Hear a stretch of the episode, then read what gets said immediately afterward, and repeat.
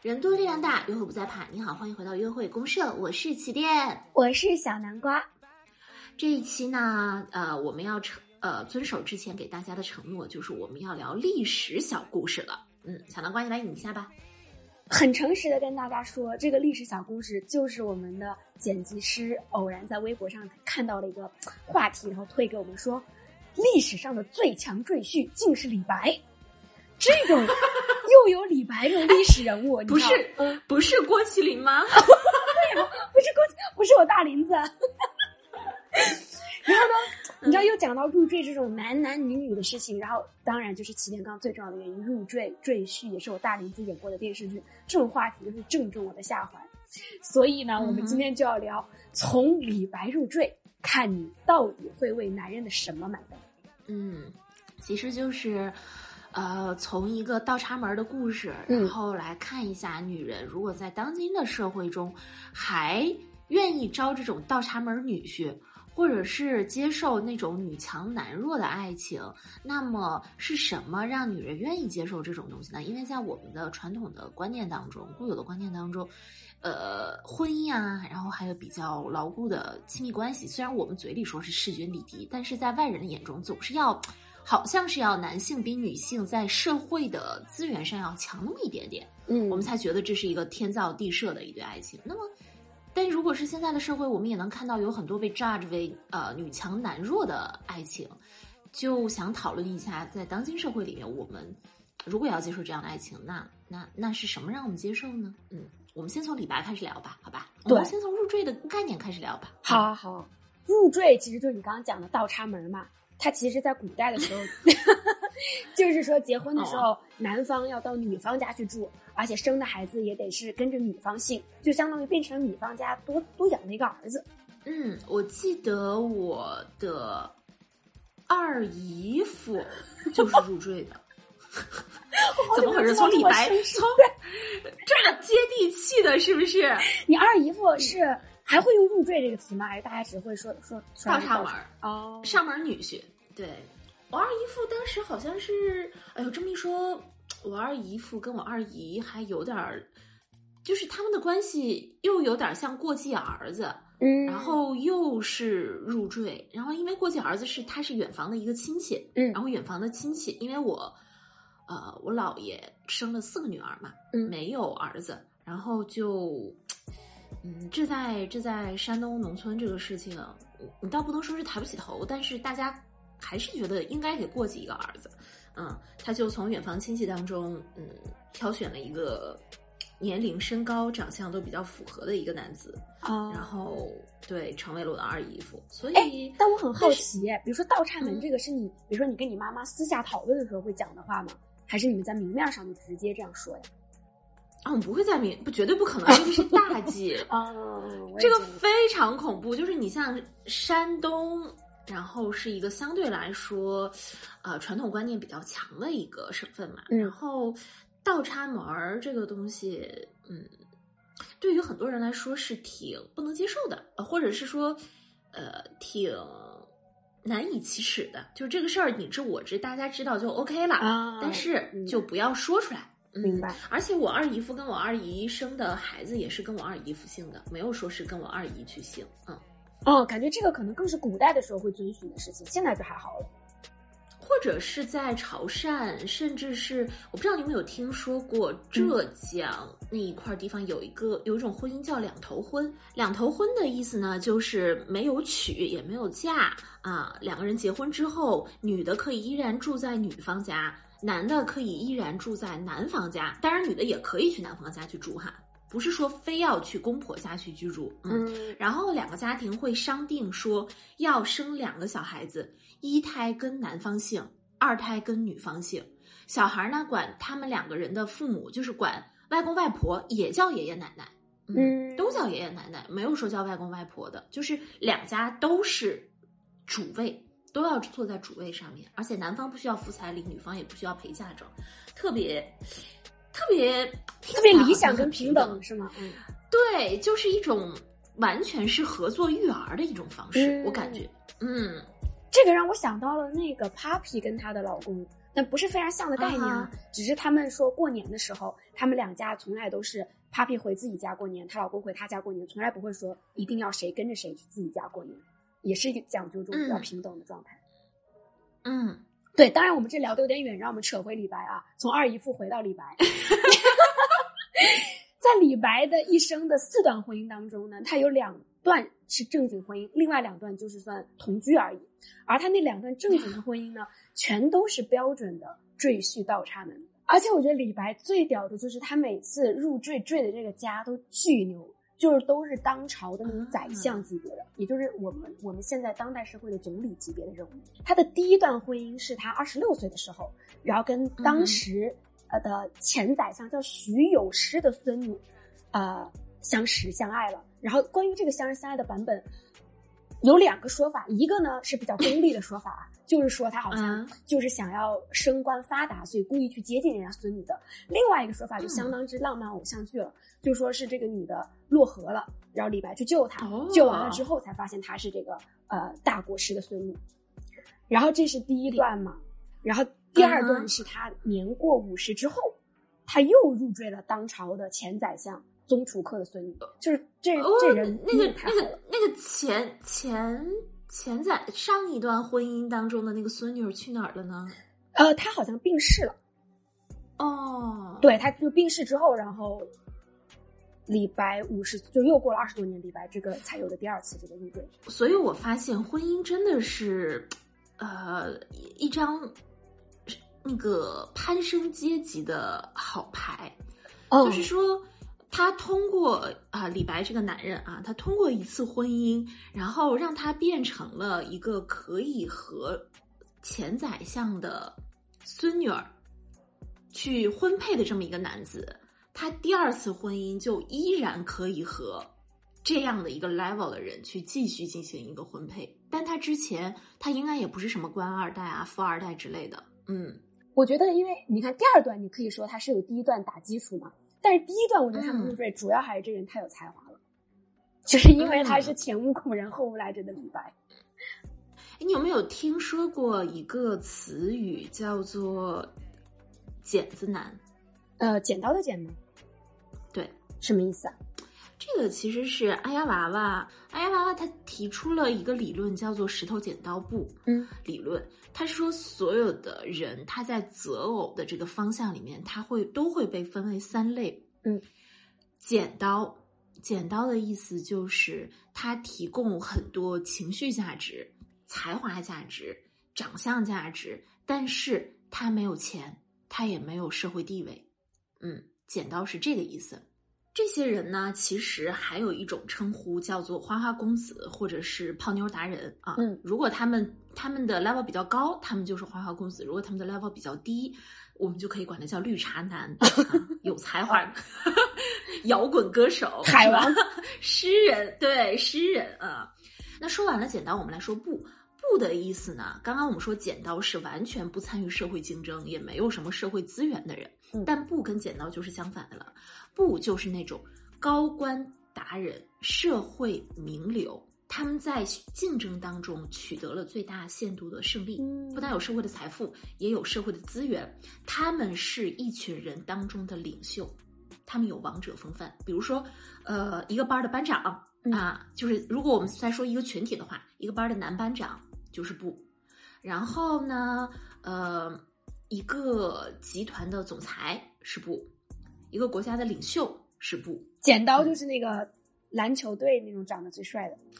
呃，剪刀队其实还是摇那个 那个民谣歌手吧，你就把它理解成为民谣歌手和落魄诗人。好，那石头呢？对，石头就是最普通的男性啊，他们是经济适用男，然后呢有一点点木讷，有一点点不识风不识情趣，但是他们的感情是非常非常专一的啊。如果说石头跟布有什么不一样，就是呃石头他是对感情非常忠贞的，而布呢他喜欢有很多老婆。那我想知道为什么拿剪刀石头布来寓意这三种男人呢？是因为形状跟性格有什么关联吗？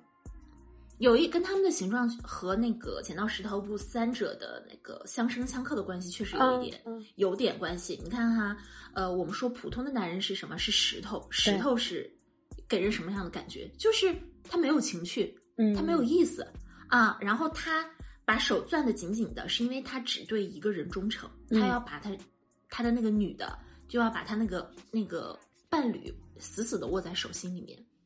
不张开，非常的广博，嗯占有很多的资源。他有五个手指头，他五个手手指头上面都要有女人，嗯都要有资源。嗯，这个剪刀，剪刀是剪不开石头的，因为石头它就是非常的嗯木讷，嗯但是它可以剪开布。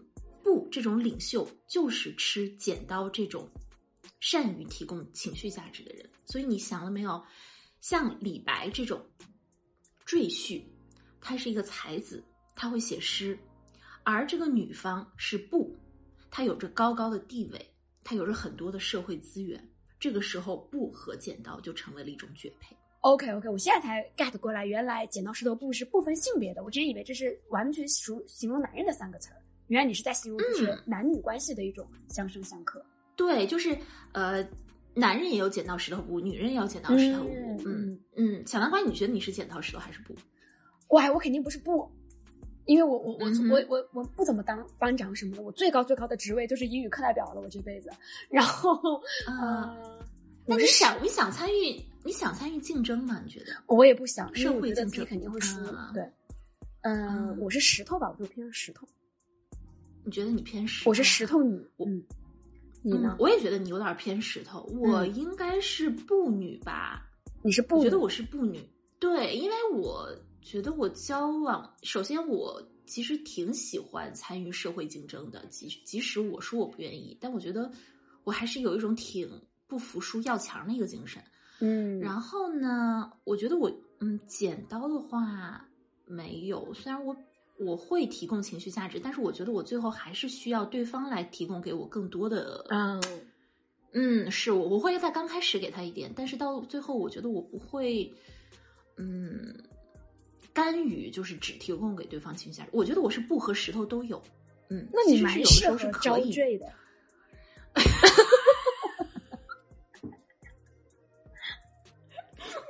有有这个可能，就是我前几年我会心心念念的，我说我很慕强嘛，我想找一个比我强很多的男的，嗯但是跟这种男的，我发现啊，就是刚开始相处干柴烈火，到后来真的就是硬碰硬，两个人都非常的痛苦。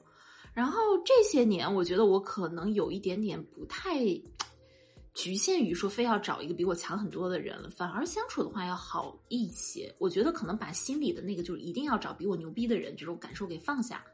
对，因为就就正如你刚刚说的，嗯你可能一开始还会因为那个电光火石，你愿意给他提供情绪价值，后面发现你还是要他人家供给你的，但那个时候慕强的那个强，他就不愿意供给你了。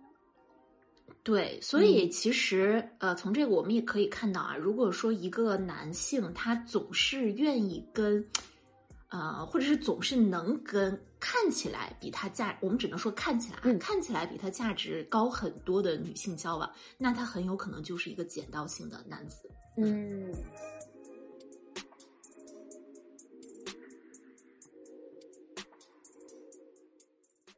那你刚刚也提到，就是你现在发现你还蛮需要男生、男人给你提供情绪价值的嘛？那如果你需要为这种情绪价值付费，也就是刚刚我们开玩笑的那种招赘，真的成真，你觉得你能接受吗？天呐，在小南瓜刚问的时候，我觉得我还信心满满的，我就已经准备。他准备问完之后，我又觉得我不能，因为让我花钱 不行，我就跑了。哎，可是但是如果如果这个人的提供的情绪价值你极其喜欢呢？他还能有哎，就是我在想啊，完了，起点立刻从一个高雅端庄的女的，现在急的就把那个脚放到了 放到了凳子上面，嗯就是嗯，那我要付什么费啊？我要怎么花钱？你快跟我讲讲。就比如说你现在是你目前的这个生活状态，嗯然后这个男生是大学刚刚毕业、刚刚找到工作的一个沪漂一族，啊，然后他能够提供给你很多的情绪价值，但是他每个月的工资只能够他自己的房租跟生活费。啊，我会不所以会跟他吃如果你想饭的时候一起我来买单？对对？对对对，或者哦出去旅游啊什么的，你也 cover。哦，这个我觉得没有问题。嗯，这个我觉得哦，这个你可以。对我就把它当你嘛，我就把它当你，然后 哎，搞得像误导大家，你竟然给我花钱。哎对，哎，但是你你想了没有？就是即使是你，嗯你也会嗯力所能及的请我吃饭，出去跟我旅游的时候，你也会主动的，就是我们俩差不多也算 A A 了。对，啊我们是，我们差不多是平摊。哎，那这样看来，你不是很快的就说你会不会买单？那你刚刚的那个犹豫是为啥？我是觉得像这种吃饭呐、然后大家都出一点钱，或者是旅游大家都出一点钱，这个是属于普通的人际交往，我并不觉得我是为你花钱了。啊嗯，OK，对，但如果呃，你好像比如说一个穷学生，嗯，他满怀着对于未来的向往，他也很有才华，他想过上好的日子，他想让我给他多花点钱，比如说我供他去读个书，我给嗯他买把吉他，让他去展现他的才华。No，这个哦，这种大头的不行。对我唯一能够为之付费的就是平摊我们约会的支出，别的是一点都不可以的。嗯就比如说，如果你嗯你现在有房，他没有房，你会愿意就他来你家住这样子吗？嗯。就你们他没有办法去给你买一套房，他来你家住。哦，那那那当然没有问题，那当然哦没有问题。但如果他要跟我进行同居的话，我是不会答应的啊。你要是你要是什么的话，你就自己出去租房子，你不可能不通过恋爱你就没有房子住了吧？嗯即使你住的再破再差的话，麻烦你自己租你自己的房子住。嗯，明白，也就是你你为这个情绪价值付费也是比较理性跟客观的，也不是只要有情绪价值你全都付。对，而且他跟我在一起，他也很爽，好不好？我也不是那种哦 一无所有的，对我也不是那种一无所有的女大款，嗯我也是有一些东西可以给到他的。嗯，明白。嗯，所以我觉得我可能不符合一个特别呃特别传统意义上就是一个倒插门的理想老婆吧。嗯，嗯，那小南瓜你呢？我觉得对于我来说的话，我会考察这个人他到底是当前怀才不遇，还是说嗯他真的就是不不可能会有出息或有作为了。如果我觉得他只是暂时性的，就是真的是时运不济的话，我还是愿意就是救救济他一阵子。但是我肯定也是你会为李嗯，那如果说他是李白的话，你会愿意吗？我觉得李白的话，他当时就算是不是这个赘婿，他在社会上也是得到了承认跟认可的嘛。嗯只是说他跟这个嫁入的这个女方家比起来，他成了赘婿，但他本身还是一个就是实力，就是能自己把自己养活很好的人，嗯，所以你觉得也就是我说的潜力股，也就是我愿意付费，因为我觉得我这个投资不会是打水漂的那种，嗯，他的所有的诗篇和佳作都会是我的回馈。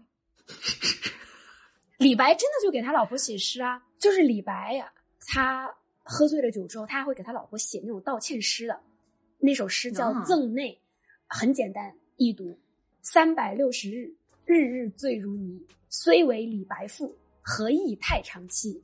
太上妻指的就是那种夫妻不同居的那种形容。然后他老婆看到之后就觉得，自己因为因为老他李白是有一次醉酒之后，发现他老婆一直在就是服侍他、照顾他，然后嗯觉得心生愧疚，嗯写下了这首诗。你说这种有这种流传至今的佳作，这个招招赘，我觉得是无可厚非的。你真的愿意吗？如果是我的话，我就不愿意。我要你把这个臭毛病改了。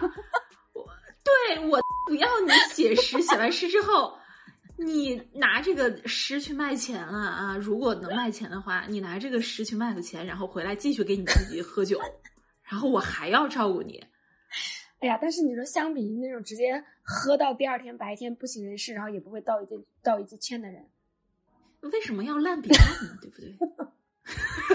也是。咱找个不抽烟、不喝酒、爱老婆的、爱洗澡的男人不行吗？是不是？我是这样的啊，嗯我是觉得，嗯，除非除非真的遇到那种这个才华真的令我心动到不行，而且说他在世界上可能也就只有我一个人能够暂时的帮助他，我可能为会为这个所谓的才华或者是颜值等等一切不能够赚钱、暂时不能够赚钱的这个东西，我来买单，但这绝对不可能是我的一个理想的一个状态。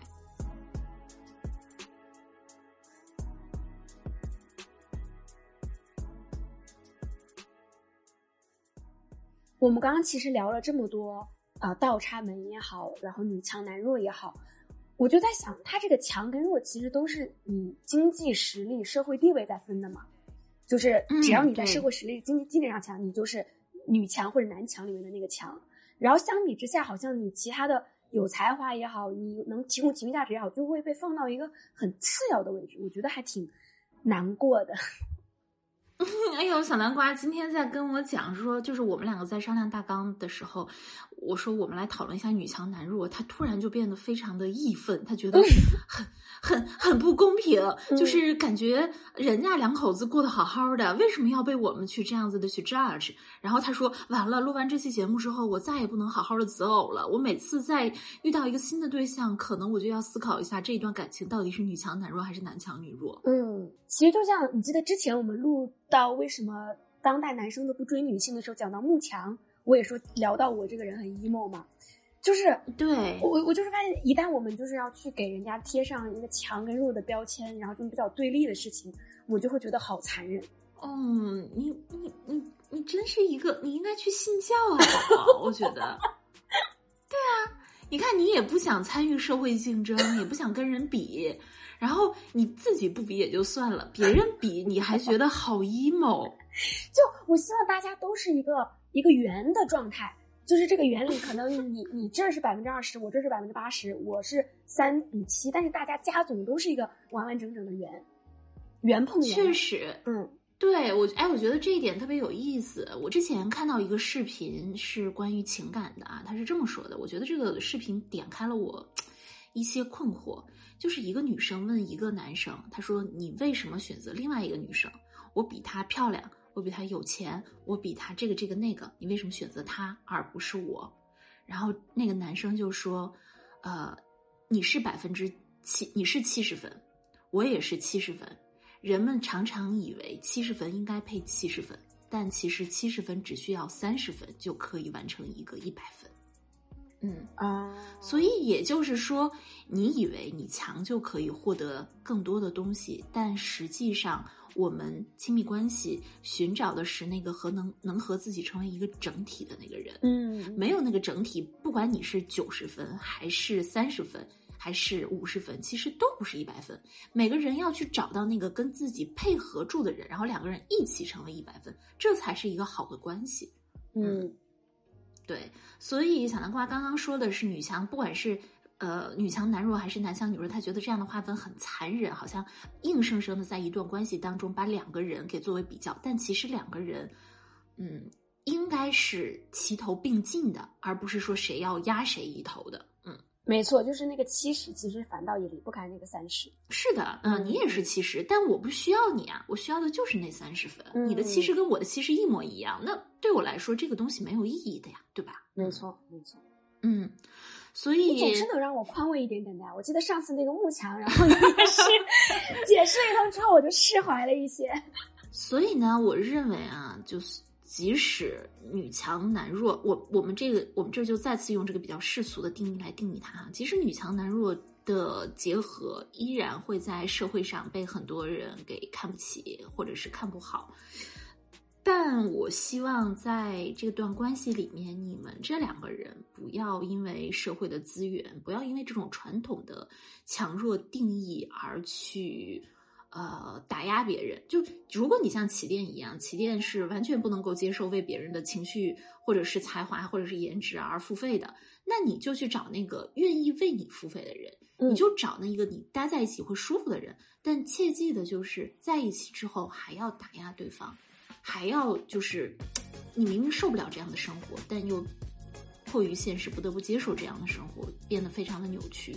我希望你不要成为这样的人，同时我也希望你不要成为那种去 judge 别人的感情是不是幸福，是不是能够长久的一个人。这个是我其实要慢慢去学习的一个事情。嗯。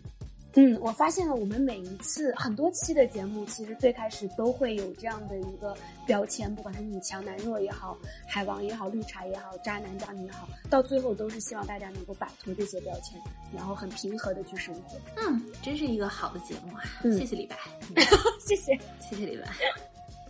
那今天的约会公社就到这里结束喽。约会公社是一个由七天主持、小南瓜副主持，陪你启动亲密关系中发现自我的情感播客。每周一四更新，双周六晚八点的喜马拉雅直播，期待各位的陪伴。